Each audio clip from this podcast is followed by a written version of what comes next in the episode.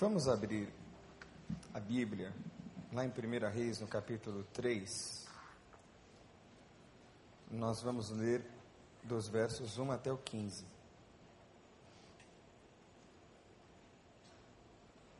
Primeira Reis, no capítulo 3, versos de 1 a 15.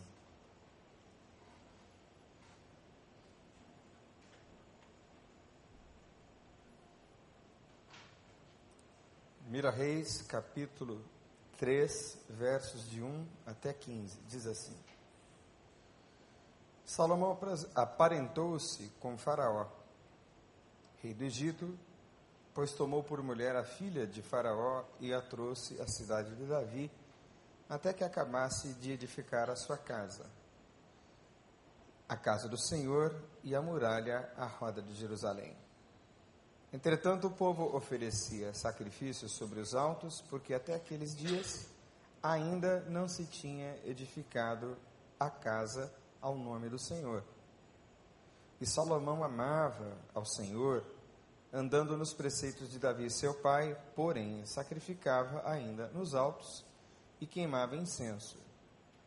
Foi o rei a Gibeão para lá sacrificar, porque era o alto maior ofereceu mil holocaustos, Salomão, naquele altar. Em Gibeão apareceu o Senhor a Salomão de noite, em sonhos, e disse-lhe: Pede-me o que queres que eu te dê. E respondeu Salomão: De grande benevolência usaste para com teu servo Davi, meu pai, porque ele andou contigo em fidelidade, em justiça e em retidão de coração perante a tua face mantiveste-lhe esta grande benevolência e lhe deste um filho que agora sentasse no seu trono, como até hoje se vê. Agora, pois, ó Senhor, meu Deus, tu fizeste reinar teu servo em lugar de Davi, meu pai. Não passo de uma criança, não sei como conduzir-me. Teu servo está no meio do teu povo que elegeste, povo grande, tão numeroso que não se pode contar. Dá, pois, ao teu servo coração compreensivo para julgar o teu povo, para que prudentemente discirna entre bem e mal. Pois quem poderia julgar a este grande povo? Estas palavras agradaram ao Senhor por haver Salomão pedido tal coisa. E disse-lhe Deus: Já que pediste esta coisa, e não pediste longevidade, nem riquezas, nem a morte de teus inimigos, mas pediste entendimento para discernires o que é justo. Eis que faço segundo as tuas palavras. Dou-te coração sábio e inteligente, de maneira que antes de ti não houve teu igual, nem depois de ti o haverá. Também até o que não me pediste eu te dou, tanto riquezas como glória. Que não haja teu igual entre os reis, por todos os teus dias, se andares nos meus caminhos e guardares os meus estatutos e os meus mandamentos, como mandou Davi teu pai, prolongarei teus dias. Despertou Salomão e eis que era sonho. Veio a Jerusalém, pois pôs-se perante a arca da aliança do Senhor, ofereceu holocaustos, apresentou ofertas pacíficas e deu um banquete a todos os seus oficiais. Vamos orar mais uma vez?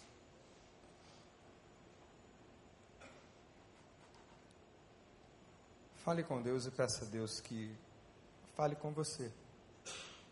Mais uma vez, de maneira íntima, solitária. Peça a Deus que ministre ao seu coração uma palavra. Feche os seus olhos, curve a cabeça. Fale você com Deus um pouquinho.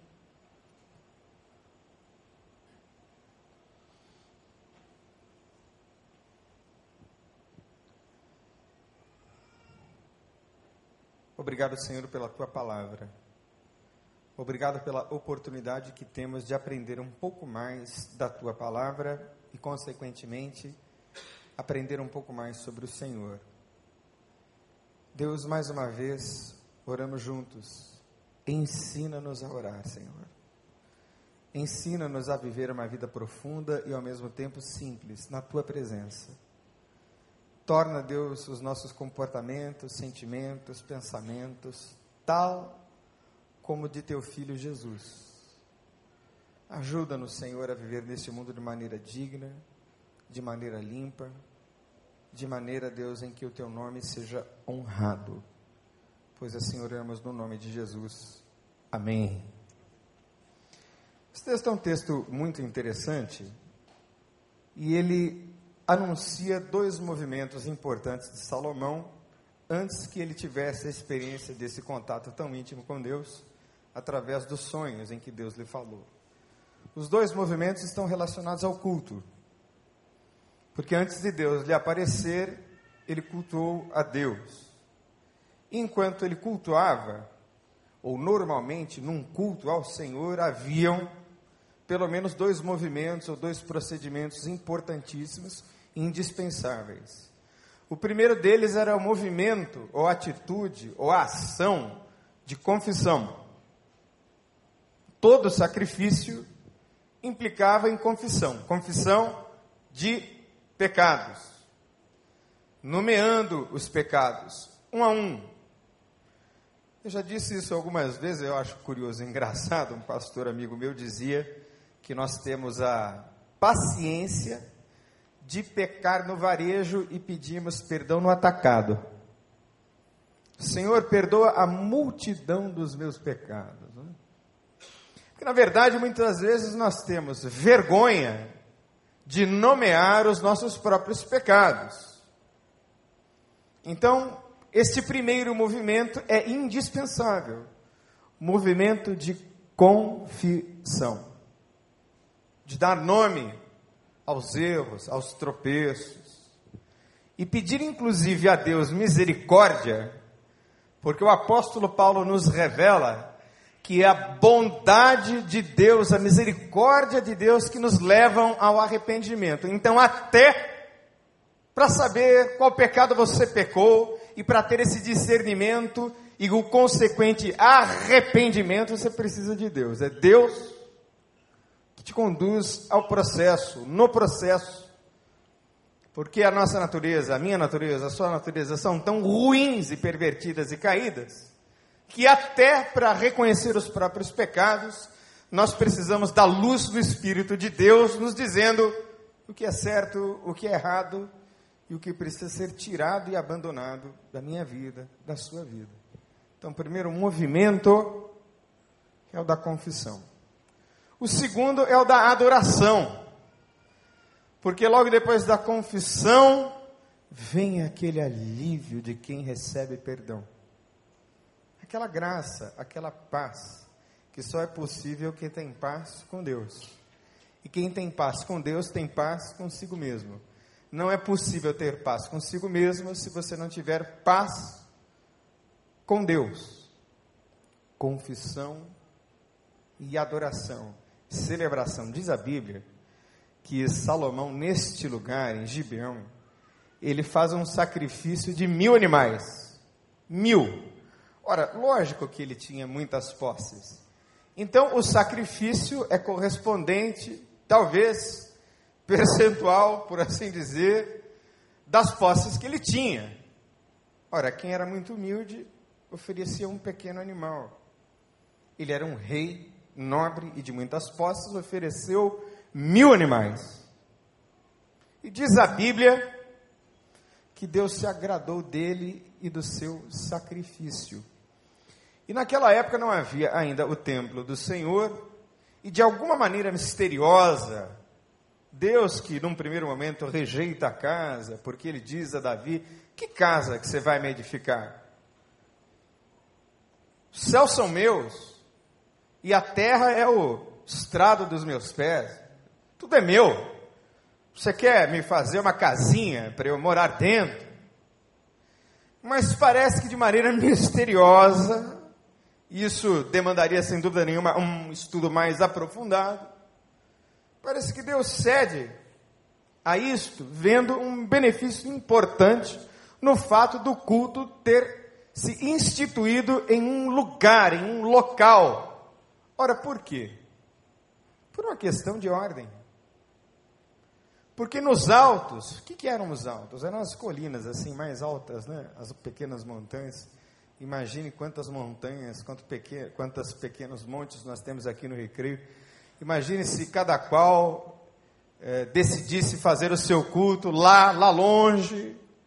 Parece que desde aquela época há um movimento de Deus no sentido de trazer ordem, unidade e um propósito de Deus em estabelecer a grande celebração. De modo que hoje somos uma igreja dividida em várias celas, porém as várias celas são uma igreja no nome de Jesus. Amém? Amém. Então parece que havia assim um propósito de Deus conduzindo tudo, até que Salomão edificasse então um grande templo, um átrio, o lugar santo e o santo dos santos. Pois muito bem, a história segue. E depois daquele tempo de confissão, depois daquele tempo de adoração, nesse lugar que era um lugar muito frequentado e muito conhecido, em Gibeão, à noite, Deus visita Salomão em sonhos. E a partir dessa história muito interessante, dessa história desta oração, história desse encontro que Salomão tem com Deus, porque nós temos aprendido que oração não são frases, oração é um local, oração não são rezas, oração é aquilo que sai da alma e do coração, oração implica em relação, em relacionamento. E em um relacionamento que progride, que evolui, que se aprofunda, que se estende, que se amplia.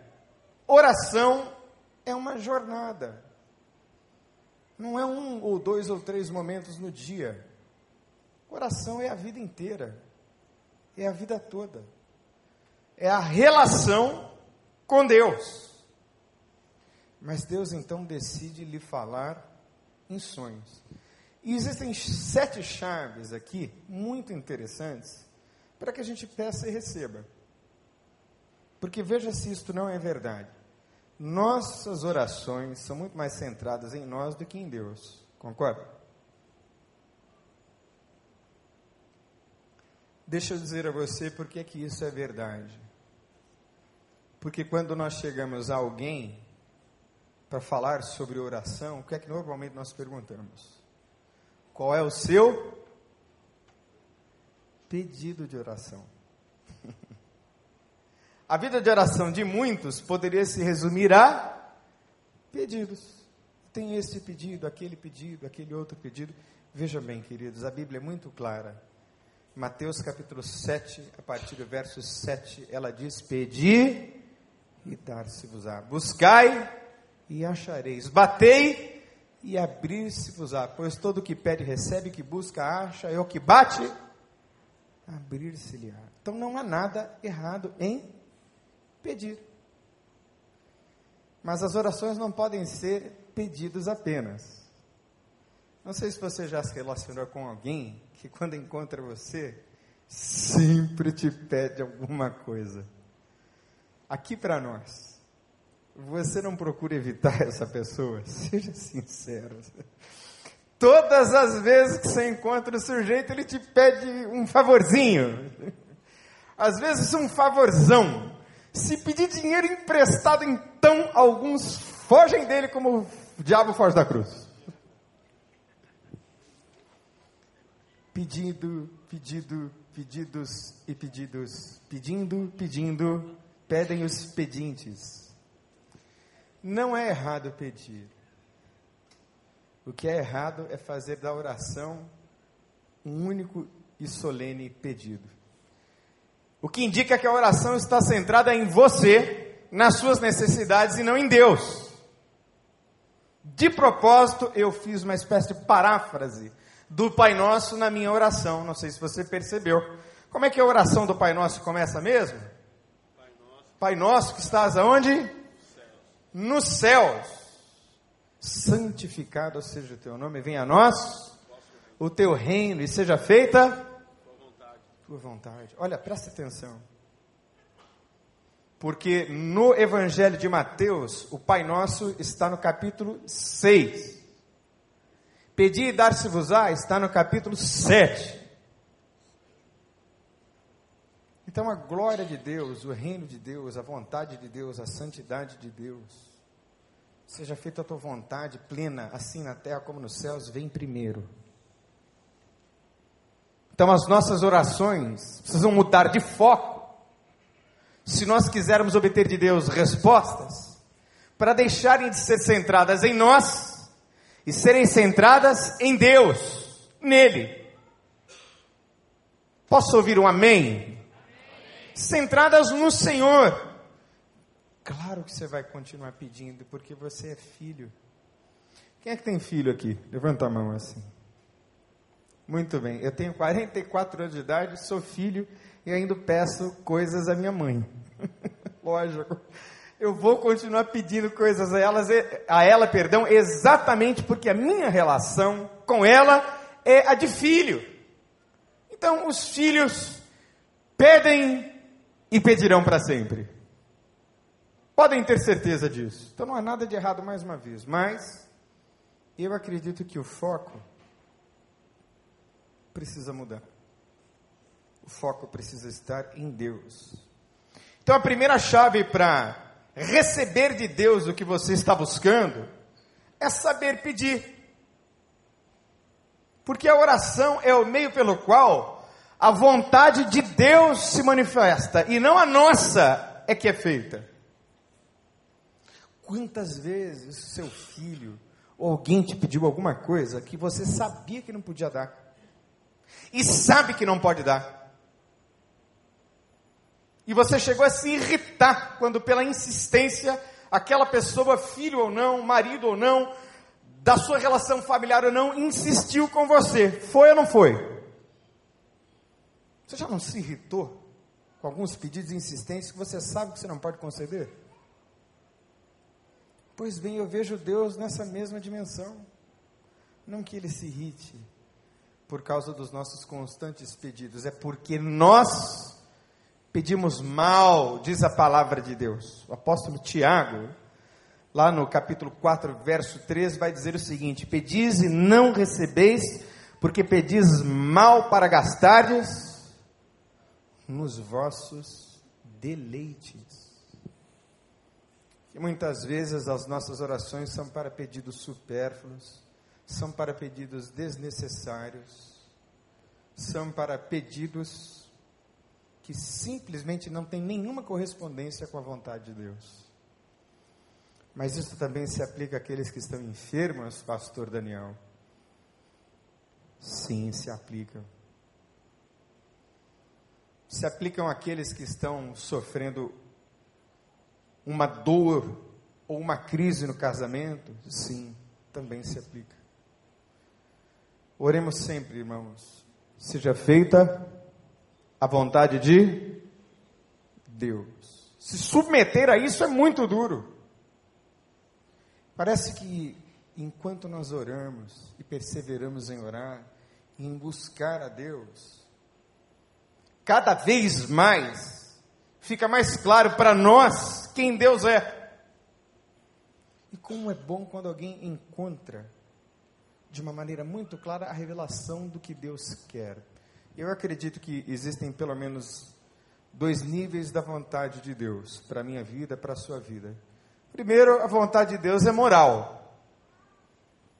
Então, nada do que é errado, ilícito, pode ser da vontade de Deus. Nada do que é antiético pode ser da vontade de Deus. Então, você tem um bom parâmetro para orientar os seus pedidos. Deus é um ser moral, então tudo que é correto é da vontade de Deus.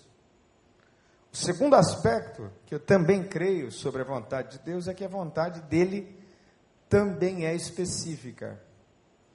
Ora, eu sei que Deus me deu um ministério muito específico, já há muitos anos. Graças a Deus por isso, e eu me rendi ao chamado de Deus voluntariamente. Então, fazer o que é correto é para todos e também algo que seja específico se aplica a você. E isso quem descobre é você na sua relação com Deus.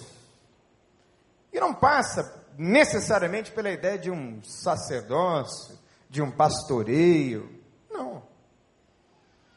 Eu acredito firmemente no conceito de que Lutero na reforma resgatou e nos trouxe, nos devolveu, que nos havia sido roubado.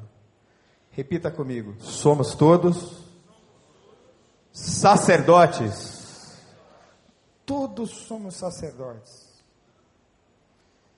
Eu conversava com alguns amigos aí na virada do ano e eu dizia a eles: olha, Deus não me colocou no mundo com um propósito, eu tenho convicção de que não foi para este propósito que Deus me colocou no mundo.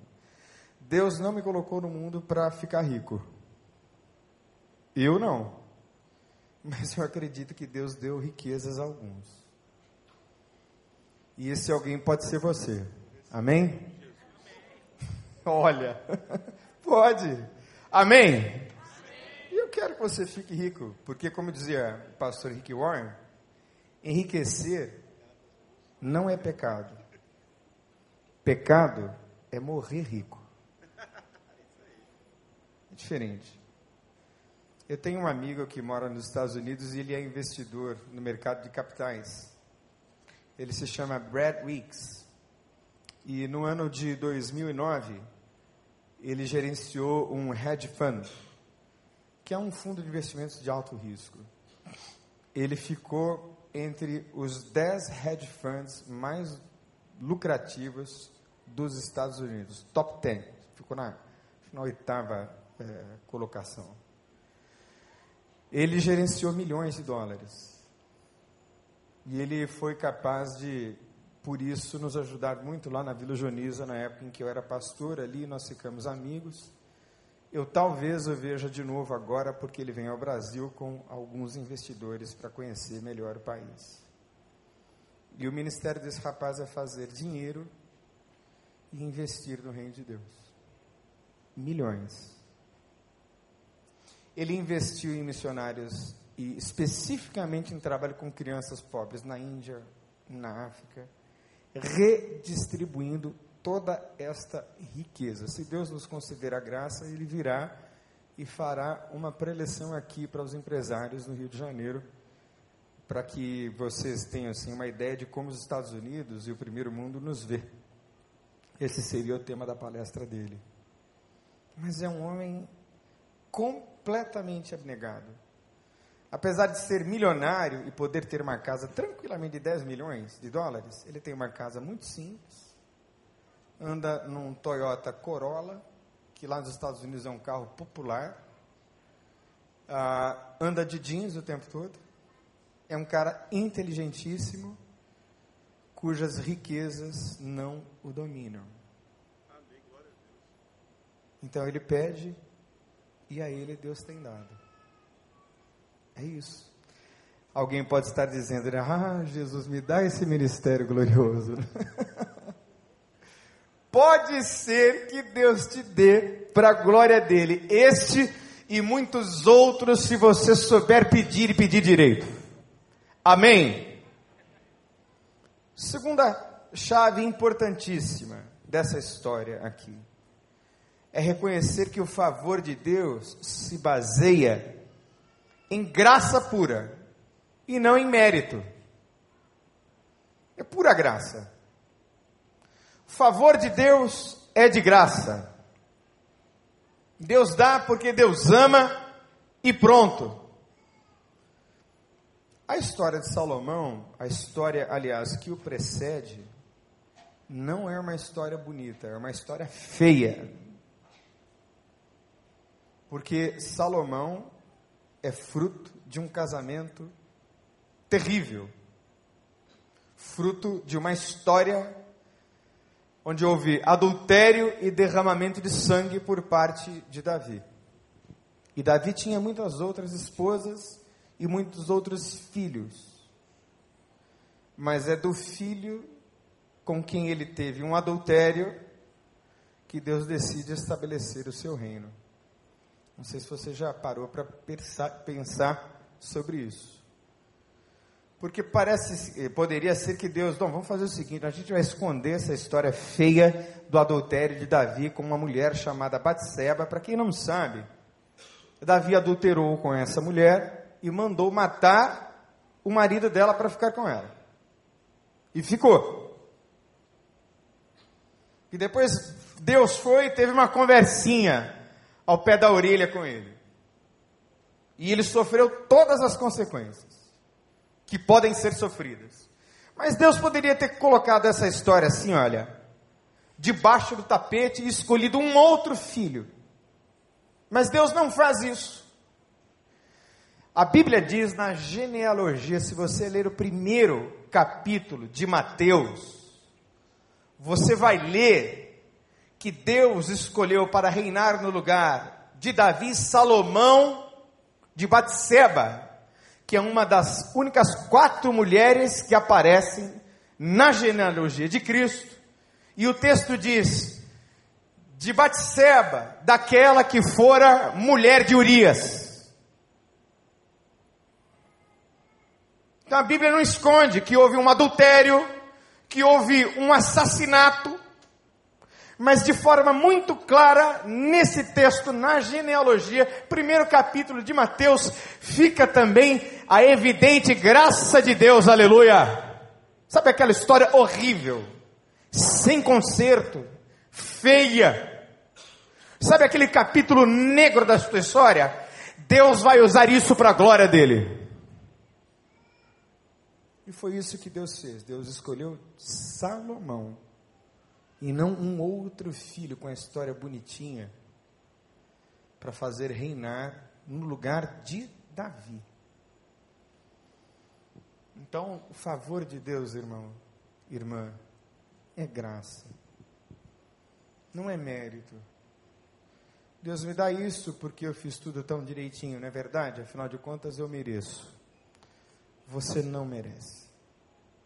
Você nunca merecerá. A Bíblia diz que as nossas justiças são como trapos de imundícia. Sabe o que é trapos de imundícia? Ora, naquela época não havia mods, então eles usavam pedaços de pano para as mulheres no seu período. A Bíblia diz que as nossas justiças são como trapos de imundícia. Então, ninguém é justo diante de Deus e ninguém tem mérito em nada é graça pura. Então, quando você se aproximar de Deus, não, não venha com esse discurso, não, porque eu fiz por merecer. Irmão, isso não vai funcionar com Deus, porque Deus te conhece. Você é pecador. E você não é melhor do que ninguém. Você não é melhor nem do que o pior cracudo na pior cracolândia do planeta Terra. Mas Deus te amou e te chamou e te perdoou por graça. Isto é graça. Quanta gente com justiça própria se aproximando diante de Deus. Né? Deus rejeita esse tipo de coração. Deus rejeita esse tipo de atitude. O favor de Deus se baseia em graça pura. Diz o texto em 1 Crônicas 28, 5: E de todos os meus filhos porque muitos filhos me deu o Senhor. Escolheu ele a Salomão para se assentar no trono do reino do Senhor sobre Israel. Isso foi o que disse Davi quando seu filho foi eleito para ser rei, escolhido para ser rei. A terceira chave aqui interessante nessa história é que a gente precisa sempre, diante de Deus, propor como alvo na vida honrar a Deus. Mais uma vez, a ideia da oração centrada em Deus. Que diz o texto que Salomão amava o Senhor andando nos estatutos de Davi, seu pai. Coisa boa é amar ao Senhor, e quem ama, obedece. Aquele que tem os meus mandamentos e os guarda. Este é o que me ama. E aquele que me ama será amado de meu Pai. Hum? e eu também o amarei e me manifestarei a ele. Não é lindo isso? Não adianta a gente dizer, Senhor, eu te amo, Senhor, eu te amo, eu te adoro. Senhor, oh, que maravilha, que maravilhoso. E aí virou a esquina, não tem obediência na segunda-feira. Não tem obediência dentro de casa, não tem obediência prática, não tem vivência da fé. Ora, essa oração literalmente não vai passar do teto.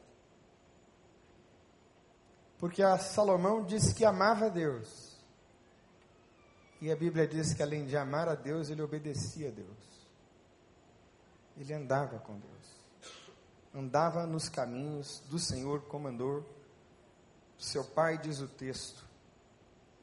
A quarta chave é ser encontrado puro de intenções e de propósito.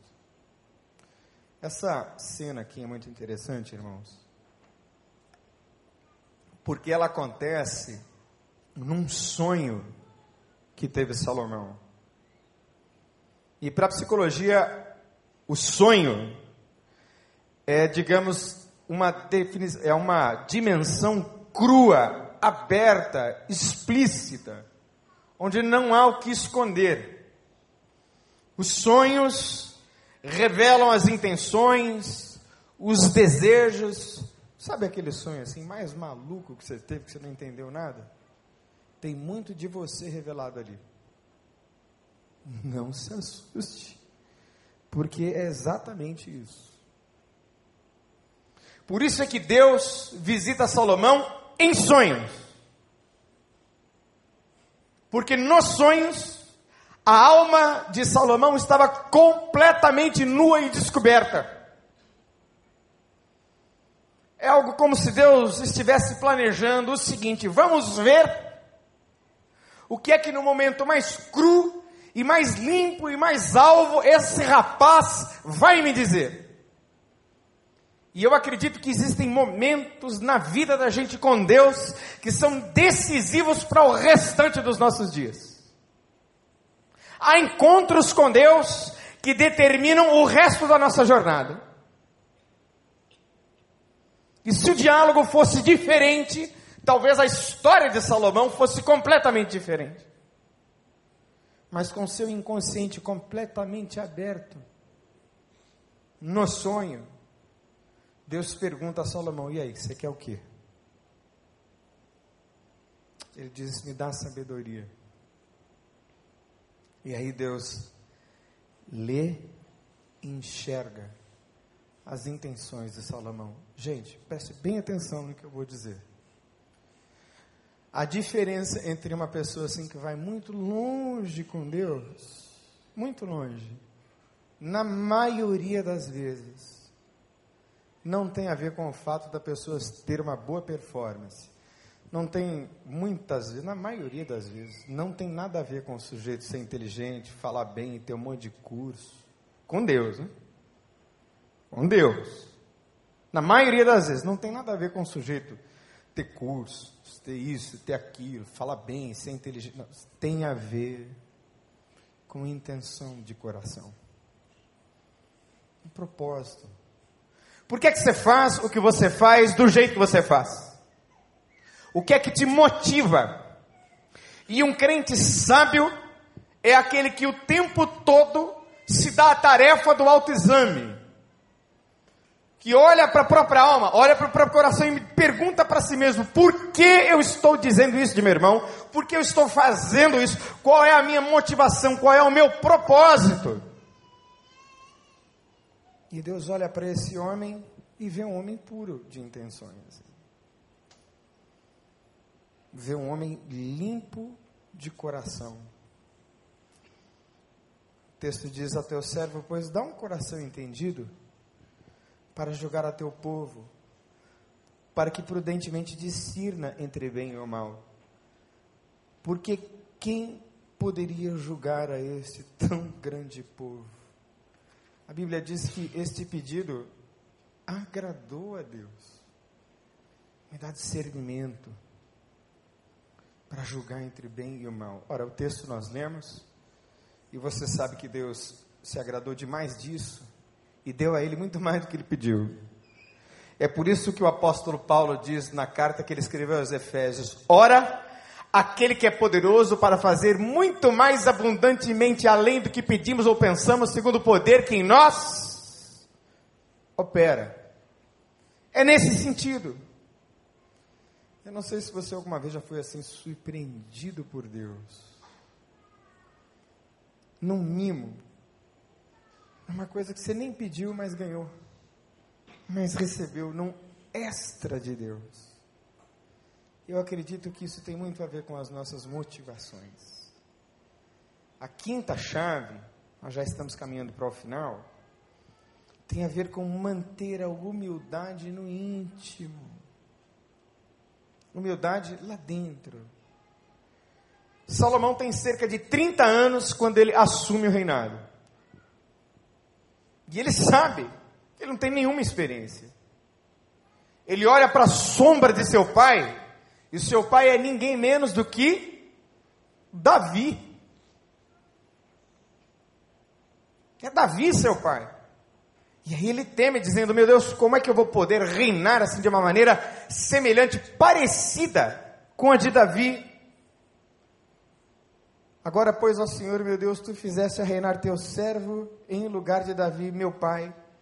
Eu sou apenas um menino pequeno, não sei como sair nem como entrar. Eu imagino que Deus tenha se é que Deus pode derramar uma lágrima de emoção, quando ele disse isso, eu imagino que se Deus um dia deixou rolar uma lágrima, esse foi um desses dias. Foi quando aquele homem que era rei, tinha sido dado a ele o reinado, ele diz assim: Eu sou um menino, eu não sei como entrar e sair. Entrar e sair aqui tem a ver com entrar e sair nas reuniões com as lideranças do país, internacionais. Eu não sei. Me ajuda. Deixa eu definir para você, irmãos, o que é humildade. Tiago capítulo 4, verso 6b diz assim: Deus resiste aos soberbos, mas dá graças humildes. Humilhar-vos perante a mão do Senhor e ele vos exaltará. Humildade é a grandiosidade do simples. Você quer ser grande? Seja humilde. E o que é humildade? Humildade é a capacidade de assumir os próprios erros e não é a desvalorização de si mesmo, curiosamente. Humildade é a capacidade de medir o próprio tamanho. Humildade também não tem a ver com quem nada alcança. Ah, eu sou um derrotado, por isso eu sou humilde. Não. Pode ser exatamente o contrário. Você é um grande derrotado exatamente porque é muito arrogante. Humildade não tem a ver com, com derrota. É o contrário. Humildade é um estado de mente que nos permite aprender com tudo e com todos. Não é só com o doutor, é com o servente, é com tudo, com todos. É a qualidade daqueles que não se mostram superiores a qualquer pessoa. Eu vou repetir as palavras de Cristo Jesus. Quais eram? Aprendei de mim que sou o que mesmo? Manso e humilde de coração. Então, humildade no íntimo, é uma chave importantíssima para receber de Deus qualquer coisa. A sexta, e aí nós já estamos num nível mais profundo, preste atenção: a relação com Deus é uma progressão. Se você observar a história de todos os homens de Deus na Bíblia e todos os homens de Deus que você conhecer, que começaram do zero e chegaram a um determinado patamar, Ora, esse patamar obedeceu a uma evolução, a uma progressão, que corresponde à intimidade com Deus. Na medida em que a intimidade com Deus se aprofundava, Deus então naturalmente expandia a dimensão do que Deus mesmo estava fazendo na vida daquela pessoa. Irmãos, tem um si, tem uma condição sempre. Porque sim, Deus vai dar coisas maravilhosas a todos, porque Ele dá por pura graça.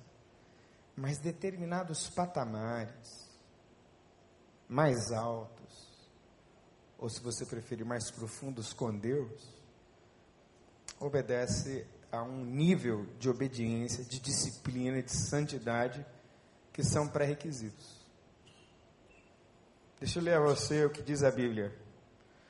Lá no capítulo 3, que nós acabamos de ler no verso 14.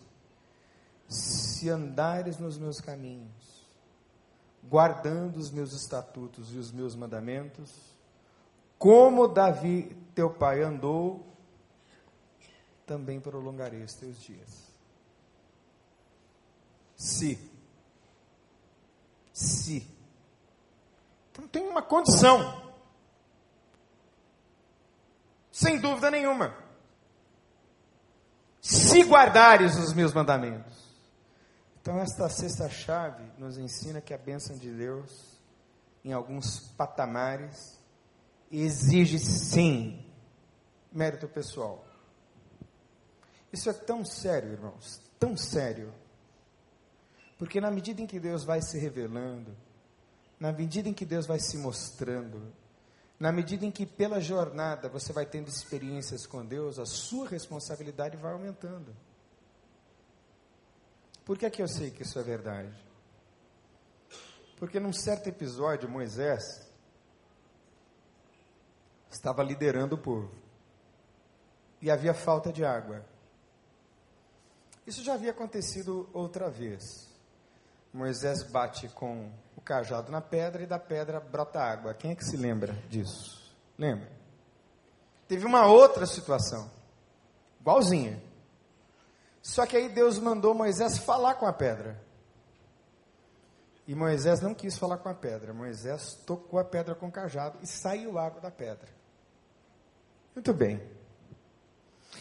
Passou e Deus diz assim para ele: Olha, você lembra daquela história lá? Eu mandei você falar com a pedra e você bateu na pedra. Então é o seguinte: ó, você vai ver a terra de longe, mas você não vai entrar. Você acha que Deus foi muito duro com Moisés? Deus foi justo. Porque o que muito é dado, muito é exigido. Ele não poderia ter falado com a pedra ter batido, aliás, com o cajado da pedra, ele tinha que ter falado. Sabe por quê? Porque Deus havia se revelado muitíssimo a ele. É uma alta responsabilidade. Por isso, irmão, se você quiser mais, obedeça mais, santifique-se mais, busque mais, permaneça na presença de Deus mais siga à frente em maior profundidade, no nome de Jesus. Posso ouvir um aleluia?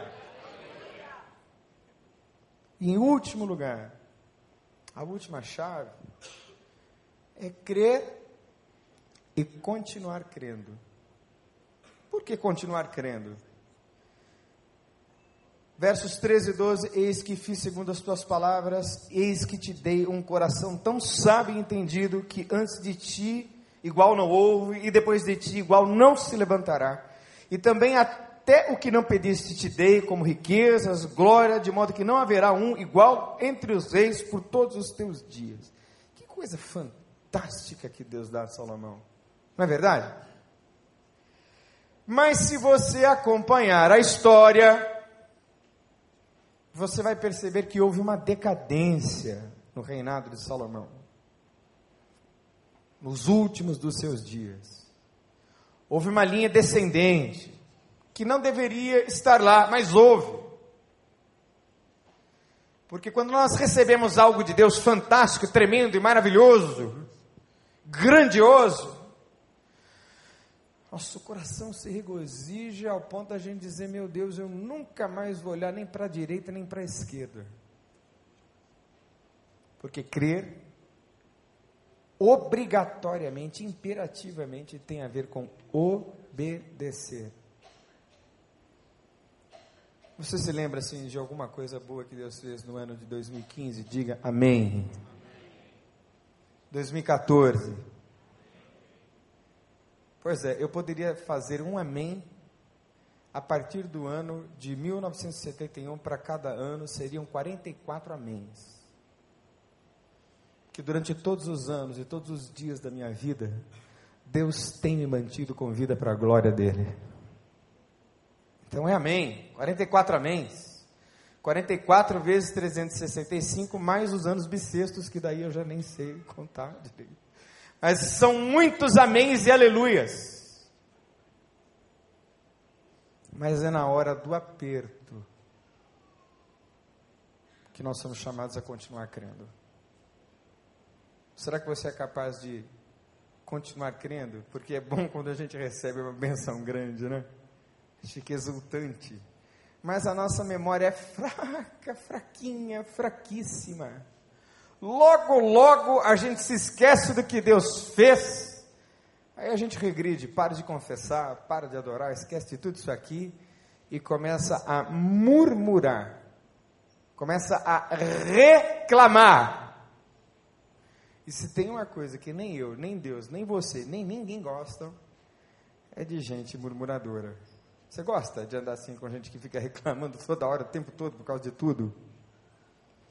E quantas vezes a gente faz isso? Por isso, não basta apenas crer, mas é continuar crendo. Até que você receba a sua coroa no nome de Jesus. Vamos orar? Feche os seus olhos.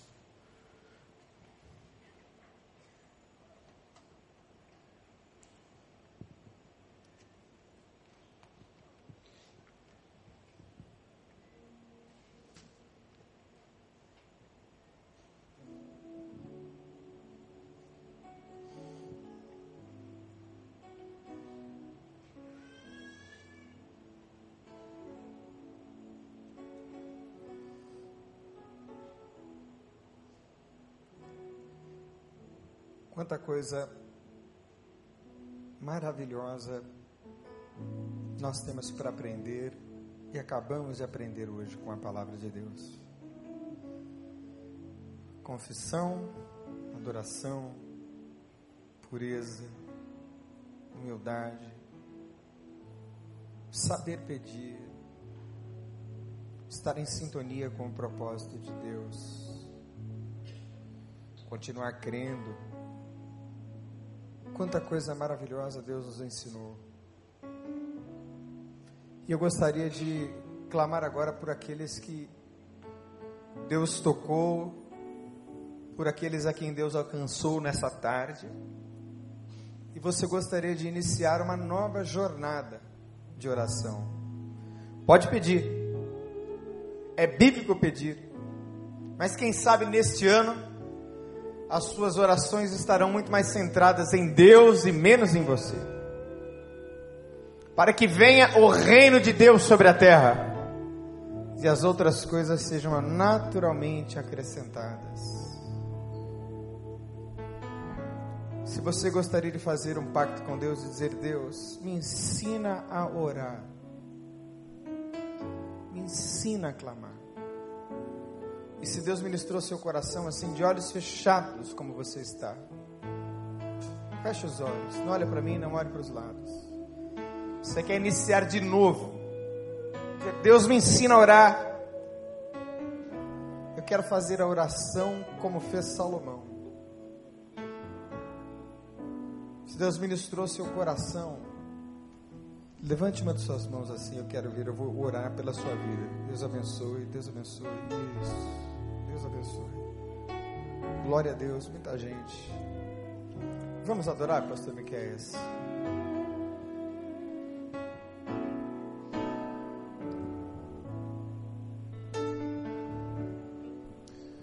Em fervente oração vem o meu coração na presença te Deus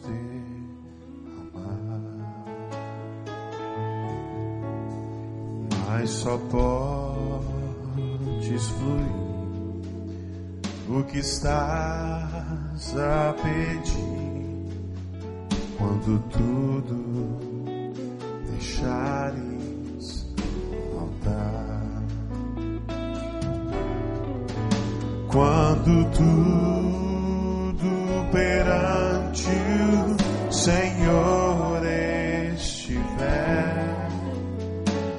todo teu ser Ele controla.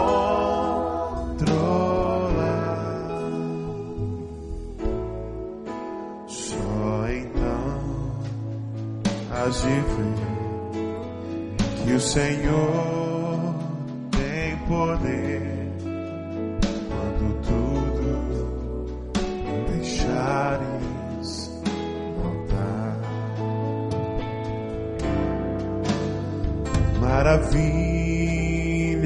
De amor te fará o Senhor,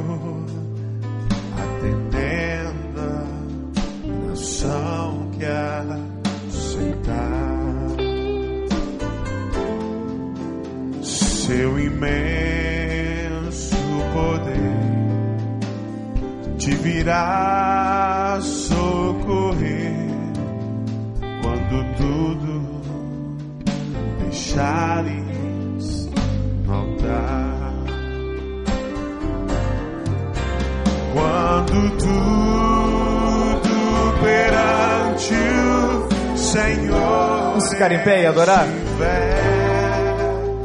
e todo teu ser Ele controlar. Só então has de ver que o Senhor tem poder quando tudo deixares.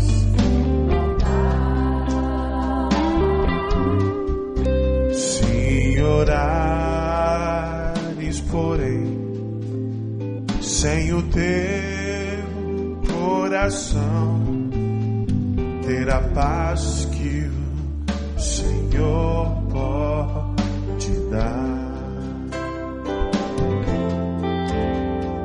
por Deus, não senti que tua alma se abriu tudo, tudo, deixando no altar. Quando tudo perante o Senhor estiver, quando tudo perante o Senhor estiver,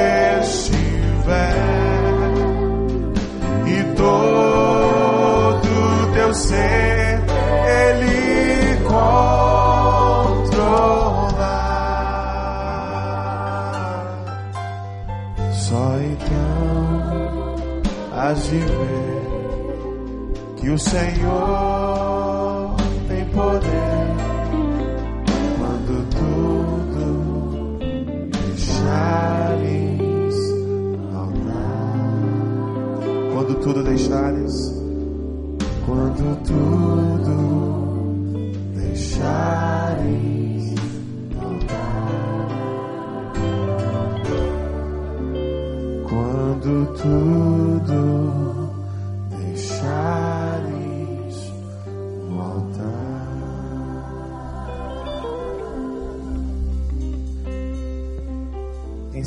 A orar, Senhor. Ensina-nos a orar. Obrigado por todos estes, ó Deus, que nesta tarde estão sendo tocados pela tua palavra. Por todos estes, ó Deus, que estão sendo de verdade edificados. Leva-nos, ó Deus, a orar. Leva-nos, ó Deus, a estes encontros íntimos contigo. Santifica-nos, ó Deus, completamente. Livra-nos de todo mal. A fim de que venha o teu reino e seja feita a tua vontade, assim na terra como nos céus. Assim oramos ao Senhor, no nome de Jesus. Amém. Você pode aplaudir o Senhor bem forte. Agradeça a Deus.